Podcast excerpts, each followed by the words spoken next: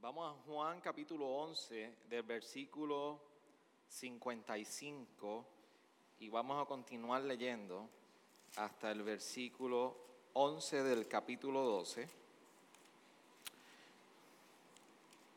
Mientras usted busca la escritura, si nos acompaña, visita, bienvenido a Gracias Redentora. Mi nombre es Xavier Torrado, soy el pastor principal y junto con los ancianos de esta iglesia le damos la más cordial bienvenida. Y si no está familiarizado como, con nuestros sermones, pues la gran mayoría de las ocasiones predicamos expositivamente. Eso consiste en que vamos por pasajes y textos eh, en orden predicando el consejo del Señor, porque realmente a ninguno de ustedes le interesa ni necesita escuchar mi opinión. Lo que queremos escuchar es el mensaje del Señor para nosotros. Así que por esa razón predicamos y estamos en una serie de Juan, eh, el Evangelio de Juan. Ya llevamos un tiempo, bastante tiempo, y vamos por el capítulo 12, así que hoy nosotros predicamos y cortamos, si lo podemos decir así, cada sermón o pasaje a predicar de acuerdo al orden que el autor le está dando a, los eventos que el autor nos está presentando. Así que por eso usted ve que vamos al versículo 11 y el versículo 11, el capítulo 11, versículo 55 pasa a otro escenario que tiene que ver muchísimo con el capítulo 12, los primeros 11 versículos. Así que dice así la palabra del Señor. Y estaba cerca la Pascua de los judíos y muchos de la región subieron a Jerusalén antes de la Pascua para purificarse. Entonces buscaban a Jesús y estando ellos en el templo se decían unos a otros, ¿qué os parece? ¿Que no, vendrá a la fiesta? Y los principales sacerdotes y los fariseos habían dado órdenes de que si alguien sabía dónde estaba Jesús, le diera aviso para que para que le prendieran. Entonces Jesús, seis días antes de la Pascua, vino a Betania, sí, vino a Betania, donde estaba Lázaro, al que Jesús había resucitado entre los muertos. Y le hicieron una cena allí, y Marta servía, pero Lázaro era uno de los que estaban en la mesa con él. Entonces María, tomando una libra de perfume, de nardo puro que costaba mucho, ungió los pies de Jesús y se los secó con los cabellos de la casa y la casa se llenó con la fragancia del perfume.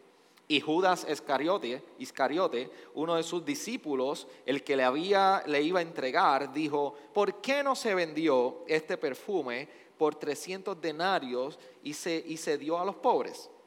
Pero dijo esto no porque se preocupara por los pobres, sino porque era un ladrón y cuando tenía la bolsa de dinero sustraía de lo que se estaba echaba en ella. Entonces Jesús dijo, déjala para que lo guarde para el día de mi sepultura, porque a los pobres siempre los tendréis con vosotros, pero a mí no siempre me tendréis. Entonces la gran multitud de judíos se enteró de que Jesús estaba allí y vinieron no solo por causa de Jesús, sino también porque, por ver a Lázaro, a quien había resucitado de entre los muertos. Pero los principales sacerdotes resolvieron matar también a Lázaro, porque por causa de él muchos de los judíos se apartaban y creían en Jesús. Señor, gracias por este tiempo que tú nos concedes en esta mañana, de poder ir a tu palabra, escuchar tu tu mensaje divino para con nosotros, Señor. Trae convencimiento de pecado sobre nosotros y también, Señor, ayúdanos a que tu palabra pueda ser de guía y confrontar nuestra realidad, nuestros corazones, nuestros temores y derrumbar nuestra fortaleza, Señor, nuestro orgullo, nuestro egocentrismo y nuestra arrogancia. Te rogamos en esta hora, Señor, que tú nos ayudes, porque tú eres el autor y como autor eres quien único puede traer convicción a nuestra vida. Así que Espíritu de Dios, sea obrando en medio nuestro. Amén. Amén. ¿Se puede sentar, iglesia? Antes que nada, eh, la semana pasada nosotros comencé personalmente a desarrollar algún tipo de acercamiento sobre los eventos que nos están sucediendo a nivel mundial y también en Puerto Rico. Si usted no escuchó, parte de esa reflexión, está grabada en SoundCloud, la puede conseguir en nuestra página de internet. Y le invito a que usted pueda escuchar los primeros seis minutos previo al sermón. La semana próxima me dedicaré a poder continuar con meditando y reflexionando sobre esto. Y esperamos poder imprimir todo eso en materiales eh, ah, escritos para cada uno de ustedes, para que lo puedan llevar y poder así reconciliar lo que nosotros vemos en la palabra y cómo nos abordamos a los temas sociales que nos están rodeando. Y segundo, permítame felicitar a los voluntarios que nos están ayudando. La semana pasada no lo hice, pero hoy, esta semana, a partir de esta semana, saben muy bien que estamos haciendo dos servicios, recibimos muchísima gente en estos dos servicios, aún así hay gente que no va a llegar a pesar de que hay dos servicios, así que todavía falta gente por seguir alcanzando. Y hay un grupo de voluntarios que no solamente limpian la semana, sino también nos ayudan en la logística. Eh, Paola, nuestra administradora, se ha encargado de eh, eh, hacer el acercamiento y ayudarnos con, con toda la planificación y los voluntarios. Así que hay gente que va a estar hoy desde temprano, antes de las 9, hasta las 12, 12 y media, prácticamente aquí ayudando y, dirigiendo la, logística, otros solamente un servicio, pero yo quiero agradecerle también entre servicios para que usted tenga, eh, si algún día le toca el segundo servicio, esté tranquilo, nosotros vamos a tomar una hora para desinfectar este local, para desinfectar de ustedes, lo vamos a desinfectar de todos ustedes y vamos a josear la silla, vamos a abrir las puertas para que cambie un poquito el aire y vamos a limpiar todos los alrededores y vamos a continuar con el mismo protocolo para la próxima eh, eh, grupo de personas que llegue. Y en la semana nuestro hermano Orlando, con un producto específico, pues rocea cada una de esas sillas para que mate todo lo que queda. ¿Está bien? Así que usted siempre venga eh, claro con las cuentas en el Señor, porque usted no sabe cuándo toque esa silla y ese producto le haga efecto a usted. ¿Está bien? Son bromas, son bromas, no va a hacer nada, esa no es la idea. Así que demos un fuerte aplauso a esos voluntarios, por favor. Súper. Así que si, en algún punto, o aunque usted ya trabaje en algo en la iglesia y no se le ha hecho el acercamiento para colaborar en una de las coger la, temperatura, echar hand sanitizer en la mano, estar en la puerta ayudando. Y si usted quiere servir en una de esas áreas, por favor, acérquese a Paola. Tenemos un buen grupo de hermanos. Incluso si usted quiere ayudar y decir, mira, después que termine el servicio me quiero quedar y pasar el mapa para desinfectar o limpiar la silla, eh, cuenta conmigo. Por favor, acérquese a Paola y déjele saber, mira, estoy dispuesto, dispuesta a poder ayudar en lo que sea necesario, porque vamos a estar mucho tiempo en este ritmo lamentablemente. ¿Está bien? Así que yo estoy rogando que por lo menos la mascarilla nos digan, no, no, ya no necesitamos mascarilla. Pero por ahora seguimos cumpliendo con las recomendaciones. Ahora, los pies.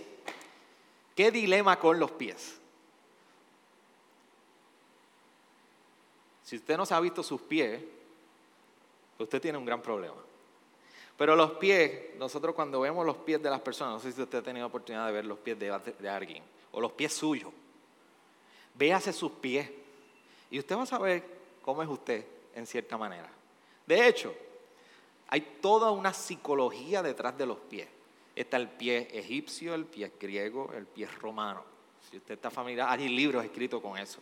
Y dependiendo del tipo de pie, es la personalidad que usted tiene.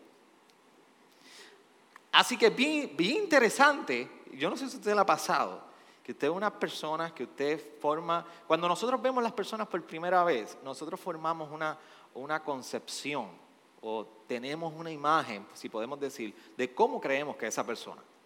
Y eso, es una área de mucho pecado en nosotros. ¿Por qué? Porque vemos la persona y dice, se ve más orgulloso, más parado, más para. ¿Usted entiende ese idioma? Eso no es de Arecibo nada ¿verdad? Ok.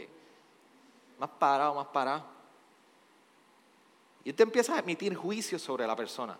Y llega un momento donde, y a mí me ha sucedido, y dicen, ¿sabes qué?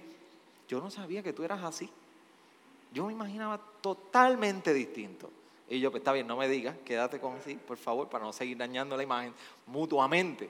Pero usted ha tenido oportunidad de hablar con personas o expresarle a personas, mira, cuando yo te conocí por primera vez, ¿tú te acuerdas que hace como cinco años atrás, te tengo que decir esto porque me lo tengo que sacar? Yo no sabía que tú eras así. Así que hay toda una psicología detrás de cómo somos nosotros con los pies.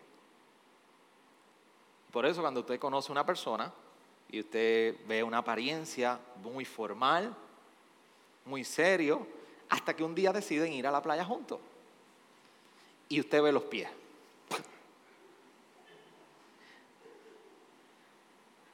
Y dice, ¿y quién? Yo no sabía que en ese cuerpo había eso. Toda una psicología detrás de los pies. Para María, los pies del maestro representaban otra cosa. Tenían otro significado. Y esa es la historia que nosotros estamos viendo, que Juan nos está plasmando en estos textos. Una María que se acerca a su maestro y comienza a ungirle sus pies. ¿De dónde viene esto? Nosotros tuvimos la semana pasada hablando de cuando Jesús va y escucha que Lázaro, su amigo, había muerto, estaba enfermo y primeramente le dijo, no, él lo que hace es que está durmiendo, tranquilo, que yo voy para allá a resolver ese asunto y yo lo voy a levantar. Y ustedes conocen la historia, si usted no escuchó el sermón y no lo ha escuchado, pues vaya a la página y escúchelo y háganos el favor y se pone el día. Pero después de ese suceso, Jesús decide irse en un retiro. Y se decide ir en un tiempo de cuarentena, si lo podemos decir, aunque no eran 40 días, no sabemos cuánto tiempo fue, pero se fue para, para una región desierta de Efraín. El lugar se llama, la región se llama de Efraín, un lugar desierto y se fue con sus discípulos. ¿Qué hizo allí que le enseñó a sus discípulos? No sé. Me imagino que le enseñó a sus discípulos y allí compartió con sus discípulos. Se fue de, la, lo estaban buscando para matarse, para matarlos, recuerden. Los fariseos, los principales sacerdotes, como leímos en el capítulo 11, estaban buscándolo para matarlo y en ese momento Jesús se va y se aparta. Pero regresa a la ciudad de Betania, a la región de Betania, que es donde él había realizado el milagro de levantar a Lázaro. Y allí regresa y le tiene una cena. Oye, ¿cómo no va a tener una cena? Lázaro, María y Marta, si habían experimentado este milagro, invitan a Jesús, está comiendo. Los otros evangelios, Lucas, Mateo y Juan Marcos, presentan otros ángulos de esta escena. Algunos entienden que fue otro tipo de cena, nos presentan otro contexto, pero realmente Queremos concentrarnos en lo que está diciendo Juan. No vamos a entrar en materia apologética hoy para debatir sobre una cosa o la otra. Pero la imagen que nos presenta Juan es Marta sirviendo y Lázaro compartiendo en la cena con Jesús. Tiene totalmente sentido. Levantado de los muertos y Jesús regresa. Vamos a hacer una fiesta, un banquete. Y allí vemos en este momento dado que a pesar de que Jesús está comiendo con Lázaro y la familia de Lázaro, sus hermanas y sus discípulos, lo están buscando. Hay una búsqueda de Jesús para matarlo. Había dos tipos de, ah, de respuestas al ministerio de Jesús y a las obras de Jesús. Por una parte termina el capítulo 11 recordándonos que los judíos que estaban con María llorando la muerte de Lázaro, cuando vieron esta obra, respondieron en, en creer, comenzaron a creer. Y por otra parte tenemos un grupo de fariseos y sacerdotes que habían mostrado una resistencia al punto que querían matar a Jesús. Así que el ministerio de Jesús levantando pasiones en dos direcciones totalmente contrarias. Nada distinto a lo que nosotros experimentamos hoy. Unos creen, otros lo rechazan. Unos creen, otros lo rechazan. No hay punto medio. Y dame decirte que si tú estás en un punto medio donde tú entiendes que tú ni lo rechazas ni lo aceptas, tú lo rechazas. Punto. O abrazamos la fe o no la abrazamos. Pero ahí entonces en esa cena faltaba María, que no es hasta el versículo 3 que vemos que entra María y toma una libra de perfume en esa escena y los derrama a los pies de Jesús. Un perfume nardo es una planta que eh, produce un tipo como aceitoso, Usted nunca jugó en el campo y, yo no me recuerdo este tipo de árbol que usted le daba, lo machacaba y salía como, era como, como una leche caramelizada. Ay, ustedes nunca jugaron en el campo. ¿O soy yo que no puedo ver detrás de las mascarillas de ustedes? Yo, yo, quiero que usted entienda algo, lo dije la semana pasada. Yo no sé si usted se ríe, yo no sé si usted está sentando, yo no sé si usted me está haciendo caso, yo no sé si usted me está sacando la lengua, yo no sé qué usted está haciendo en el sermón. Así que por favor, haga lo que hace amor. Amor me hace. Yes, good. Y yo sé que yo estoy engaged ahí en ese asunto. Así que usted los emojis de Facebook no, lo, los saque, sígalos aquí. Yes. Paz, peace, vamos, pastora, así muy bien. Así que se me hace difícil seguirlo. Pero usted sabe que las plantas botan un tipo de aceite, algunas plantas, algunas son de, mayor aroma, otras no tienen ningún tipo de aroma, algunas no, no, sé qué tipo de función más allá de la fotosíntesis tienen, pero sabemos que esta planta de nardo producía un aceite que era de un aroma muy fuerte de la región de Egipto se entendía que era muy costoso. De hecho, los evangelios lo ponen, en caso de, Juan, dice que, vale, costaba 300 dólares, y en otro de los evangelios nos dice que costaba más de 300 dólares. Así que, para que usted tenga una idea, era aproximadamente el valor del salario anual de un judío promedio. Así que usted calcule con lo que usted vive en el año y solamente en un producto usted lo tiene ahí.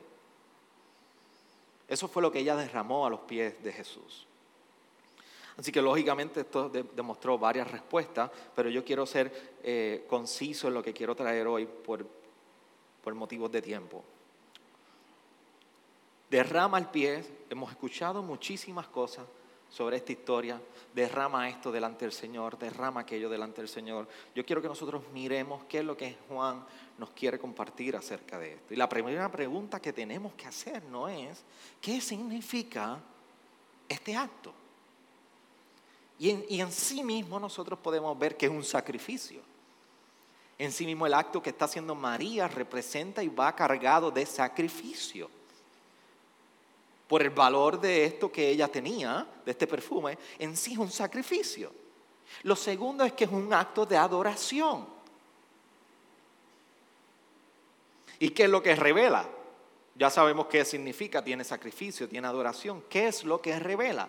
El acto de María revela dos tipos de corazones. Uno es el de María. Y lo primero que demuestra es el corazón, y eh, podemos decir muchísimas cosas que el acto y el corazón de, el, corazón de este acto en María eh, nos, nos revela a cada uno de nosotros. Pero quiero limitarme a dos en esta mañana. Y lo primero es un corazón perceptivo. Y cuando tú tienes un corazón perceptivo en su definición, no es otra cosa que alguien que está ah, ah, desprendido con un acto de devoción, de apertura, de entrega. Así que vemos a una María demostrando un corazón perceptivo como un acto genuino de adoración a su Maestro, a su Señor. Recordemos y no, quiten de perspectiva qué era lo que creía María acerca de Jesús, a diferencia de mucha gente que lo rodeaba. Era María la que se había sentado a los pies de Jesús a escuchar sus enseñanzas. Es María que aunque le dijo a Jesús cuando llegó para eh, ver a Lázaro, le dijo, si tú hubieses estado aquí, mi hermano no hubiese muerto. Pero también fue la misma. Y déjeme decirle algo, esas palabras, aunque parece que llegaron tarde, y era un reto a lo tardío de Dios, de Jesús, en sí estaba reconociendo quién era Jesús, porque sabía que Jesús tenía el poder de levantarlo. Más adelante le dice, sabemos que si tú hablas, Dios escucha y Él puede hacer. Y cuando Jesús la confronta, le dice, yo soy la vida y la resurrección. ¿Tú crees esto? Ella le dijo, yo creo. Por eso es evidente que hay un acto de devoción genuina delante de Jesús. Ella haciendo este acto de sacrificio y adoración por quien era Jesús, porque no lo hizo con más nadie. Lo segundo es que nos demuestra el espíritu humilde en ella. Posiblemente hoy lavarnos los pies y que tú vayas a la playa con tus amistades y cuando vamos a la playa, gran dilema, ¿cómo nos vamos a limpiar los benditos pies para montarnos en el carro?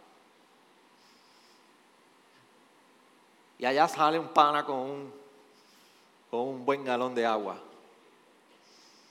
y le acaba de salvar la limpieza de su auto. Y dice, mira, mira, mira, mira acá. Y va allí, le echa agua aquí, echa agua acá. Allí ve el pie Egipto, ve el joano, ve el griego. Y le limpia los pies a todo el mundo. Pero déjeme decirle que en nuestro contexto, para el contexto del judío en este tiempo, era mucho más complicado que simplemente coger un galón de agua y derramarlo sobre los pies de una persona. Esta era una función de los esclavos. Era la función de los siervos. Y María toma el lugar de sierva para reconocer a Jesús como su Señor. Es un acto donde derramando y ungiendo los pies del maestro y secándolos con su cabello, ella está tomando un lugar de siervo, de, de, sometimiento y reconocimiento de que tú Jesús eres mi Señor. Y esto es lo que provoca y revela del corazón de María este acto. Pero por otra parte, nos revela el corazón de avaricia, egocentrismo y hipocresía, egocentrista de Judas. Así que este acto nos, da un contraste entre lo que es la, la adoración genuina, pero a la misma vez la hipocresía del egoísmo. La respuesta de Jesús entonces ante todo esto es en el versículo 8, cuando Judas le pregunta, ¡Ey, ey, ey, ey, ey! No, déjame, ¿what? ¿Qué tú estás haciendo para ahí? No, déjame ese Chanel ahí, que yo lo puedo vender y sacarle mucho dinero. No derrames eso. Bring to me, yo lo vendo. Yo me encargo de él. Y Juan nos presenta y hace un zoom en esta imagen de Juan y se hace un acercamiento a la figura de Judas y nos dice, él quería esto no porque se preocupara por los pobres, sino realmente porque llevaban a la bolsa de los discípulos, ellos cargaban donde tenía su dinerito y compraban el pan, paraban en Kentucky, paraban en el mesón, paraban allí, el café, y compraban y traían. Y Judas era el contable y era el que metía la mano y sustraía. Tiene sentido porque él fue quien vendió a Jesús. Tenía el acceso al dinero. Pero la respuesta de Jesús a esta escena, porque los pobres siempre lo tendréis con vosotros, pero a mí siempre me tendréis. Jesús está diciendo, para aquí. Sí, posiblemente Judas estás Estás aprovechando el momento, porque estoy seguro que Jesús sabía. Jesús es Dios. Y la imagen que nos presenta Juan, definitivamente. Pero Judas hace un acercamiento a la importancia de los pobres que proviene desde la misma ley en Deuteronomio y Levítico de nuestro, del acercamiento y la importancia del cuidado de los pobres que debíamos tener.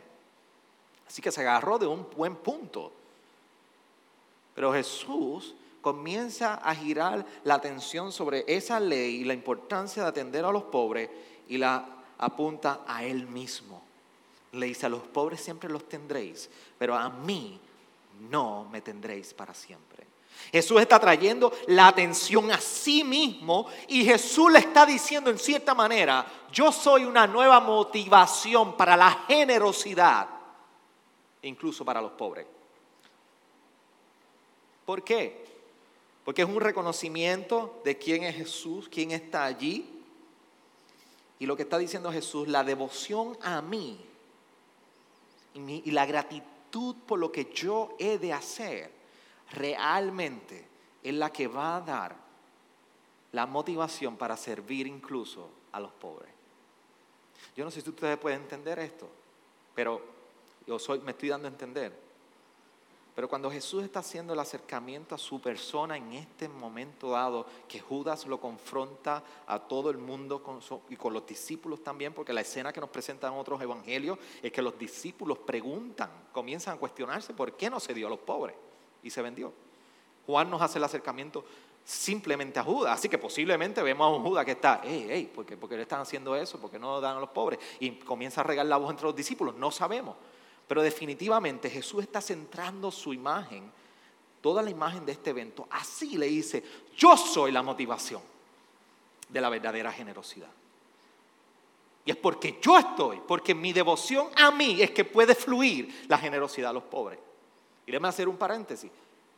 Ya nosotros no respondemos en generosidad ante la necesidad que nos rodea por un acto de la ley o beneficio propio de complacencia a nosotros. Es Jesús en quien nosotros podemos conocer la verdadera generosidad del Padre para con nosotros. Tú eras pobre en espíritu, tú eres, estabas eh, eh, perdido. Y Dios hizo provisión, como así lo hizo con Abraham, de un cordero de sacrificio. Y tomó el lugar de Isaac. Así mismo fue con nosotros. Eso es generosidad de Dios para con nosotros. No había ninguna motivación por la cual hacer esto. Y ahora Jesús está diciendo, concéntrate en mí. De aquí fluye todo. Y termina esta porción enseñándonos a un Lázaro que está testificando, ha testificado y que incluso por su resurrección, se nos dice en el versículo 9, que muchos judíos se acercaban porque en palabras criollas tenían curiosidad. Mira, brother, vamos a visitar allí en Betania está el muerto vivo. Y si no está vivo, lo están velando como si estuviera comiendo. ¿Usted se imagina los rumores de esa época? Hay un muerto vivo. Hay un muerto comiendo. Hay un muerto que, que dicen que está vivo, pero lo están velando sentado comiendo. En este tiempo sería con un plato de tostones, habichuelas, chuletas. Yo no sé ni por qué llegué ahí, pero yo creo que es hambre. Pero ah, levantó curiosidad. ¿Quién era? ¿Quién es este que levantó de los muertos? Había sanado, había convertido el agua en vino. Había sanado ciego, mudo. Había hecho varias señales.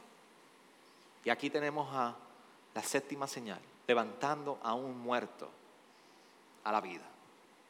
Así que la curiosidad de los que estaban, los que estaban alrededor o cerca los trajo, estaba allí y sabemos que entonces incluso Lázaro estaba testificando. ¿Por qué? Porque se nos dice en el versículo 10 que los principales sacerdotes están buscando también a Lázaro para matarlo, porque a causa de él muchos judíos estaban creyendo en Jesús. Así que Lázaro estaba testificando, hablando de lo que Jesús había hecho con él y ahora los principales sacerdotes estaban aplicando la ley del puertorriqueño. Dime con quién anda y te diré quién eres. ¿Tú andas con Jesús?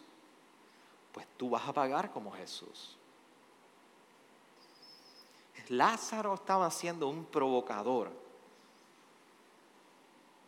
para que otros buscaran a Jesús. La pregunta es, ¿cuánto tú y yo somos de provocadores para que otros busquen a Jesús? Tu vida, ¿cuánto provoca que otros busquen a Jesús? Tu, acto, tu piedad, tu devoción. Es, mucho más que simplemente tu apariencia.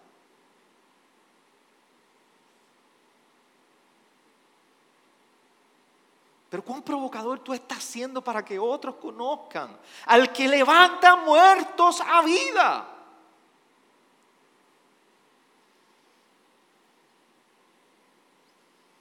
Imagínese que usted tiene la oportunidad de estar en alta mar, en un crucero. Hay alguien en el agua cayendo y ahogándose. Y hay una pequeña embarcación cercana a esa persona. ¿Qué usted le gritaría? Justo detrás de esta persona que se está, está tratando de aferrarse a algo, hay una pequeña embarcación detrás que puede ir y rescatarlo.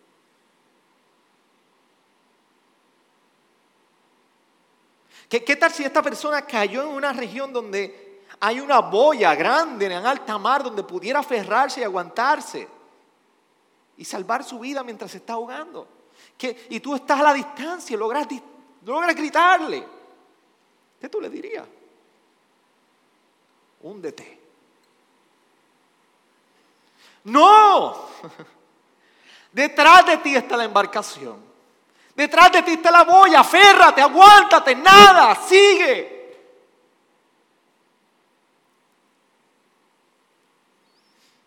¿Y por qué nuestros días, nuestra vida no es provocadora para aquellos que están muriendo? Puedes decir, corre a Cristo. Tú necesitas a Jesús. Tú necesitas a Jesús. Ahorita nosotros cantábamos que nosotros estamos firmes en Él. Quien no está en Él no está firme. Cuán provocadores nosotros estamos siendo. Pero Juan en toda esta escena definitivamente nos presenta un escenario, nos presenta una imagen de una María delante de Jesús. Y yo quiero resaltar algo que Juan yo creo que sí resalta aquí. Y es el punto de la verdadera adoración. La adoración genuina. Nos cubre prácticamente seis versículos de los 13, que, 14 que hemos leído. ¿Y por qué? ¿Por qué María para nosotros representa la imagen de la adoración genuina? O más bien contesta la pregunta, que es la verdadera adoración. ¿Qué es adorar? Bueno, yo quiero que tú entiendas esta mañana que nosotros fuimos creados para adorar a Dios. No hay mayor propósito que no sea el poder glorificar a Dios con nuestras vidas. Tú si crees, si has puesto tu fe en el Evangelio o no la has puesto en el Evangelio, y tú la has puesto en el Evangelio porque tú vives, caminas en el Evangelio, no solamente porque es aquí, es que hay una convicción en tu corazón. Pero si y tú no crees, es porque realmente puede estar aquí, pero realmente no vives tus días así, queriendo glorificar a Dios. Para ti yo quiero que, para ambos que están, grupos de personas que están aquí, yo quiero que usted escuche lo siguiente. Fuimos creados para glorificar a Dios. No hay mayor propósito en tu vida que no sea el glorificar a Dios. Cuando nosotros vamos a Efesios capítulo 1, versículo del 4 al 6, Pablo nos está presentando una imagen de cómo el mismo Dios en la salvación nos escogió desde antes del fin del mundo y dice, según nos escogió en Él antes de la fundación del mundo, para que fuéramos santos y sin mancha delante de Él. O sea, nos separó y en santidad no es otra cosa, es un término que representa separación. Separó para un propósito en específico. Dice, en amor nos predestinó para adopción como hijos, para así mediante Jesucristo conforme al beneplácito de su voluntad para alabanza de la gloria de su gracia que gratuitamente ha impartido sobre nosotros en el amado. En el amado que nosotros, que hay aquel que murió en la cruz del Calvario, Jesucristo, en Él se nos predestinó en amor. Y hoy tú y yo podemos vivir para su gloria porque en su gracia Él nos alcanzó. Nos dio un don, nos dio un regalo, la salvación. Vivimos para dar un, manifestar su gloria. Somos criaturas para vivir para el Creador. Nosotros hablábamos ahorita y leíamos el Salmo 100 como el salmista hacía alusión a precisamente a Dios como Creador. Somos creados para vivir para el Creador, dar gloria al Creador. De hecho, cuando nosotros vemos que la primera vez que se menciona la palabra adoración en toda la Biblia es precisamente en Génesis 22, 5. Y esa escena, si usted recuerda, es cuando Abraham va de camino con su hijo Isaac a ser sacrificado. Y en un momento dado ellos llegan al pie del monte y él le dice a sus criados lo siguiente en el versículo 5. Entonces Abraham dijo a sus mozos, quedaos aquí con el asno. Yo y el muchacho iremos hasta allá, adoraremos y volveremos a vosotros. El primer momento donde la palabra adoración es utilizada en la Biblia es precisamente cuando Abraham va a, a dar sacrificio a Dios. Por eso en la adoración, como bien nos presenta Juan retratándonos la imagen de María, y de la imagen de María nosotros podemos ver que la adoración no consiste en recibir, sino en dar. Y lamentablemente tenemos una concepción errónea en muchas ocasiones en nuestras iglesias, donde pensamos que adoramos porque vamos a recibir. Y nuestros cánticos reflejan lo que nosotros queremos recibir, pero no refleja el acto de gracia, honra y majestad y contemplación que solamente merece nuestro Creador. Y nosotros hemos cometido ese error una y otra vez. Y por eso revisamos cada uno de los cánticos y miramos su letra. Y aquí no hay un cántico que no salga de la pastoral primeramente en evaluar qué contiene, qué canta, cómo dicta. Y nos reunimos y discutimos y hablamos con el Ministerio de Adoración y sometemos cánticos y revisamos porque nos queremos asegurar que usted y yo lo que cantamos no consiste en nosotros recibir más allá de la salvación, sino en dar gloria, gloria, gloria al Señor, porque no nos hemos creado a nosotros, sino Él nos ha hecho a nosotros. Pero ¿qué requiere la adoración? Primero la adoración requiere humildad. María nos presentó esta imagen. No se puede adorar y ser orgulloso. No hay reconciliación entre el orgullo y la arrogancia. La, orgullo y arrogancia con la adoración. Por eso la adoración en humildad es un reconocimiento de que nosotros tenemos la necesidad y estamos sometidos a la voluntad del Señor. Lo segundo es que representa gloria. Requiere que entreguemos gloria. Y déme corregir, o más bien clarificar este término. Él es merecedor de toda gloria. Pero yo quiero que usted entienda, tú y yo estamos constantemente corriendo detrás de nuestra propia gloria tú y yo estamos constantemente construyendo, construyendo y construyendo imagen, imagen sobre nosotros para adquirir gloria. Porque usted se viste bien. Queremos vernos bien. Es un aspecto de gloria en nosotros. Porque usted quiere tener lo que quiere tener. Porque usted quiere hacer lo que quiere hacer. ¿Dónde son esas áreas que si usted se las quitan o las tocan, ¡ah! usted se tranca porque acaban de tocar su orgullo? Usted no ha tenido una buena conversación con una persona donde ¡ah! y dice, te toqué la llaga, ¿verdad? Te acabo de tocar la llaga. Y usted está allí con una conversación de esas muy pacíficas con su esposa su esposo.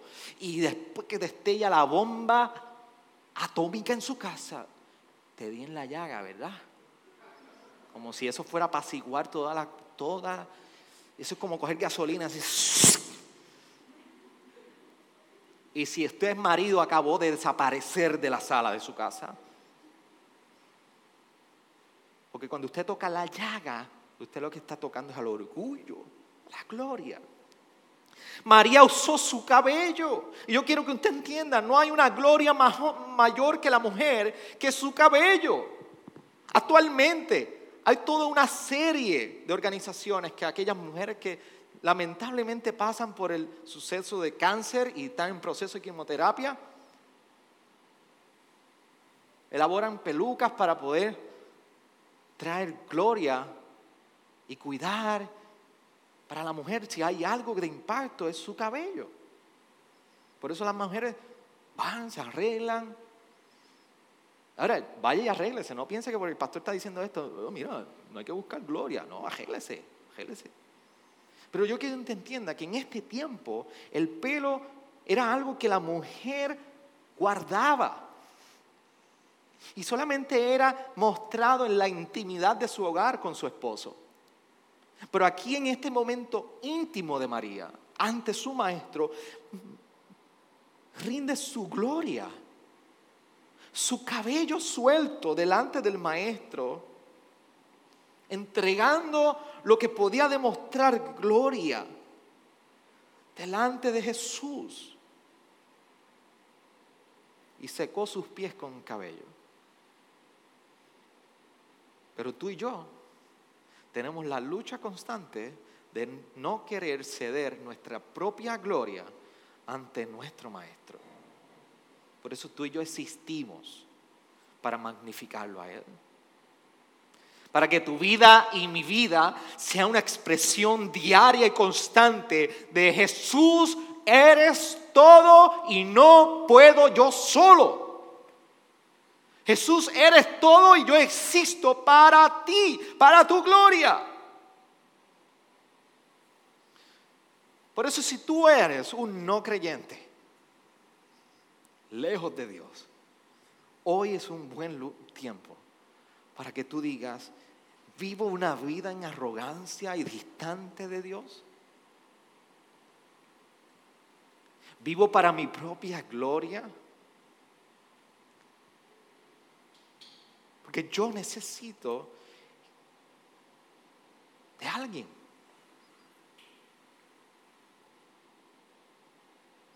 La fe cristiana, vivir el Evangelio es mucho más que, que cómo nos vemos. El, el vivir para el Evangelio no es una perfección. Y tú te podrás preguntar hoy, estoy tan y tan y tan lejos e incapaz y no hay nada bien que he hecho. Pero precisamente Jesús se encarnó, en la salvación encarnada, se hizo hombre para dejarnos saber a ti y a mí, tú no puedes, sí, lo hiciste mal, sí, estás incorrecto, incorrecta, pero yo estoy aquí como tu provisión para salvación. Y en tu imperfección de pensamiento, de orgullo, en carácter, personalidad, en acciones, decisiones. Jesús está aquí diciendo, tú me necesitas. Para aquellos que estamos en el Evangelio, a los pies de Jesús es que entregamos y dejamos nuestra independencia nuestra gloria, nuestro sentido de capacidad. Y este no es el tiempo, eso no es un momento cuando llegamos a ese punto donde nosotros culminamos y ha terminado todo. Al contrario, es el comienzo de una vida en dependencia, tras sacrificio, entrega y adoración a nuestro Salvador. Por eso la pregunta en esta mañana con la que yo quisiera que te fueras es, como yo puedo ser un mejor adorador. Chesterton decía, famoso filósofo,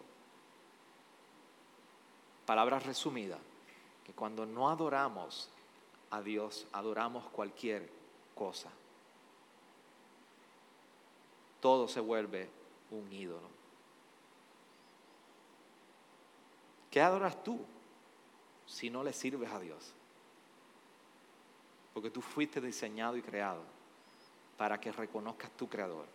Y a nosotros que estamos en el Evangelio, aquellos que están en el Evangelio, ¿cómo podemos ser un mejor adorador? Miremos a María y ahí el retrato